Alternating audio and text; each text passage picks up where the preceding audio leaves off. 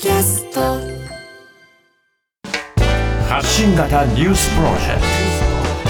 ト。荻上チキ。セッション。参議院でも施政方針演説に対する代表質問。今日から国会では参議院本会議でも岸田総理の施政方針演説に対する各党の代表質問が始まりました立憲民主党の水岡議員は裏金事件に関わった議員を辞職させるべきだと要求。これに対し岸田総理は派閥を解消したとしても関係者の説明責任はなくならないとした上で裏金事件に関わった議員が説明を尽くすべきと述べるにとどめています。また水岡議員は自民党杉田水脈議員のアイヌ民族に対する差別的投稿について見解を正しましたが岸田総理はアイヌ施策推進法の施行から5年が経過する5月以降所要の措置を講じていくとしています。一方安倍派が最後の議員総会を今日開き派閥の解散に向けた意見を交わしました。会合の冒頭で塩谷座長は裏金事件に関し政治不信を招いたことを謝罪。今後生産管理委員会を設置して派閥の解散に向けた手続きを進めるとしています。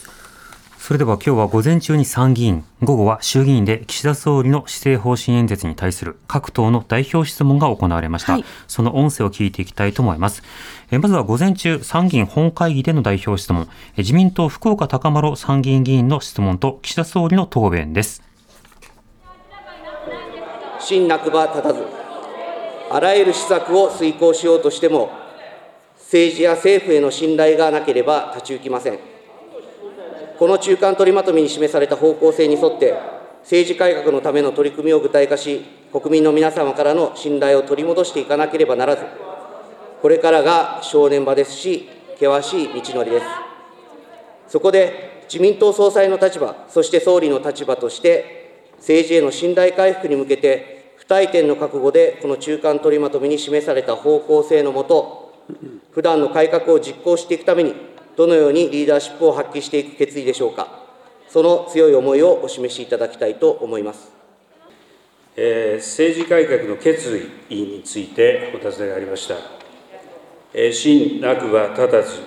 国民の信頼なくして、まあ、政治の安定はないし、政治の安定なくして政策の推進もありません。えー、我が党は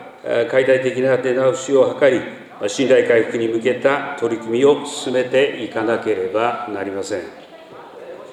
えー、先の国会の会期末に行った会見では、えー、国民の信頼回復のために、火の玉となって自民党の先頭に立って、この問題に取り組んでいくと申し上げました。えー、その強い思いはいささかの変わりもありません。えー、まずはえ党の政治刷新本部の中間取りまとめをについて、私が先頭に立って実行をしてまいります。はい、えー、ということで、自民党の福岡高丸参議院議員と岸田総理のやり取りを聞いていただきました。えー、自民党の側からですね、えー、リーダーシップを発揮していく決意がありますかっていうようなことを聞いて、まあ、それに対して先頭に立って実行してまいりますというふうに答えるという、まあ、そんな場面でした。で、それに対して、あの、ヤジの国会の場面で、どんな質問だよっていう、あの、ものが飛んだりしていましたけれども、ね、聞こえてましたね。で、その中で、あの、おっと思ったのが一つあるんです。はい、ちょっといいですか？あの、この自民党の質問の中でですね、こう聞いてるんです。自民党総裁の立場、そして総理の立場としてお答えしてくださいっていうふうに言ってるんですよ。で、これまで、あの、総理などは、あの、野党からの追及に際して、私は今ここでは、総理としての立場で立っているので、えー、各政策集団とか、政党の立場からのお答えを差し控えますっていうことを言い続けてきましたよね。はい、ところ今回自民党総裁の立場に対して自民党議員が本会議で聞いて、それに対して総理は答えるという、まあ、そうしたやり取りがあったわけで、今までのあれは何だったんだろうかというようなことも思ったりもするわけですね。で、午後の衆議院本会議に行きましょうか。同じく裏金の問題などなんですが、はい、えー、政党ごとの違い聞き比べていきましょう。えー、まずは日本維新の会、馬場信之代表と岸田総理とのやり取りです。日本維新の会は、企業団体献金も、企業団体にパーティー券を販売することも、完全禁止を打ち出しました。我々は先に企業団体献金の廃止法案も提出しています。我々の主張が実現しなければ、政党交付金導入の法前な趣旨に反し、筋が通らないと考えますが、所見を求めます。かつての民主党は、政権交代前に企業団体の献金やパーティー券購入の禁止を公約していましたが、政権の座についた途端にあっさり展開撤回しました。イコールフィッティングなるへりくつを持ち出し、提言はするが、野党では法案を成立させないさせられないからと、自身がやらないことを正当化するような野党では、結局のところ、同じことが繰り返されるだけです。企業団体からの金の流れを断ち切り、真にしがらみのない政治を実現し、改革を実行できるのは、それを実践してきた政党のみであるとの考えのもと、維新はこのルールを今から内規として徹底していきます。政策活動費は、各党によってその故障はさまざ、まであるものの、政党などの政治活動のために用いられるものと承知をしており、その在り方は、政治活動の自由とも密接に関わる問題です。したがって、各党各会派の真摯な議論を経て、各政治団体共通のルールを定めていくことが重要であると考えます。え我が党としても、このような議論について、真摯に対応していく所存です。はい、日本維新の会、馬場信之代表の質問と岸田総理との答えでした。えー昨日ですね、えー立憲民主党の泉代表は各党にも呼びかける仕方で、まあ、政権交代を共にした方がいいんではないかというふうに言ったりしていましたね。してましたね一方で馬場代表の今回は、えー民主党政権であるとか、えーそして現在の立憲民主党などについて、まあ、否定的な見解を述べながら、自分たちの政党こそが改革を進められるのだというふうに述べると、そういったような格好で、えー応じていました。では、えー次の衆議院ですが、共産党 C 和夫議長と、えーそれから岸田総理とのやり取りです。新聞赤旗日曜版のスクープに端を発した自民党の政治資金パーティーをめぐる巨額の裏金問題に国民の深い批判と怒りが湧き起こっています総理自民党が行っていたことは政治資金規正法のこの根本精神を蹂躙し民主政治の健全な発達を妨害する組織的犯罪行為だという認識と反省はありますか？答弁を求めます。総理は施政方針演説でも、裏金という言葉を一切使っていませんが、総理が繰り返す実態の解明の実態とは、一体何の実態なのですか？なぜ裏金作りの実態を解明すると言えないのですか？説明していただきたい。総理、誰がどれだけの裏金を作りに、何に使ったのか、どのような裏金システムが作られていたのか、それらを自民党の責任者として過去に遡って、洗いざらい明らかにすべきではありませんか？選挙で一票を投ずることができるのは、主権者である国民だけであり、企業に一票を投ずる権利はありません。総理、経済的に圧倒的な力のある企業が献金をすることは、金の力で政治を歪め、一人一人の国民の参政権を侵害することになることは明らかですが、あなたにそうした認識はありますか？さらに、企業団体献金禁止と引き換えに政党助成金を導入したはずなのに、自民党が毎年、百数十億円もの政党助成金を手にしながら、企業団体献金をもらい続けるという二重取りを続けていることは、国民を愚弄する公約違反ではありませんか？日本共産党はこの国会に、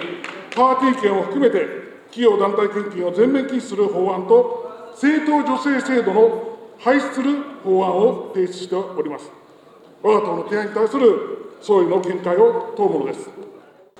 え政治資金が政治資金規正法にのっとって取り扱われるべきことは当然であり、え今回の一連の事態を生じたことについては、自民党として真摯に反省するとともに、国民の皆様にお詫びを申し上げます。政治資金は民主主義の重要な構成要素であり、その運用に疑義が生じ、国民の信頼が失われれば、民主主義の基盤が揺らぐことにもなりかねません。政治は国民のものとの自民党立党の原点に立ち返り、私が先頭に立って、国民の信頼回復に向けた取り組みを進めてまいります。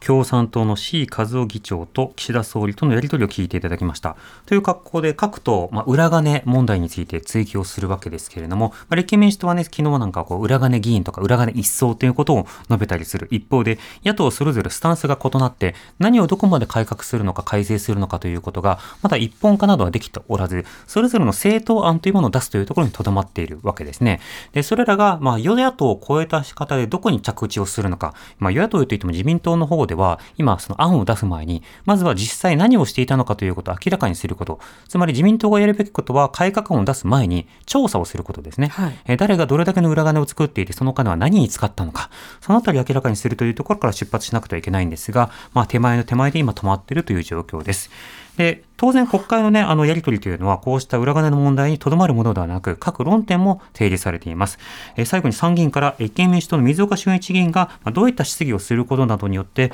今国会で何が問われているのか、その一部を聞いてみましょ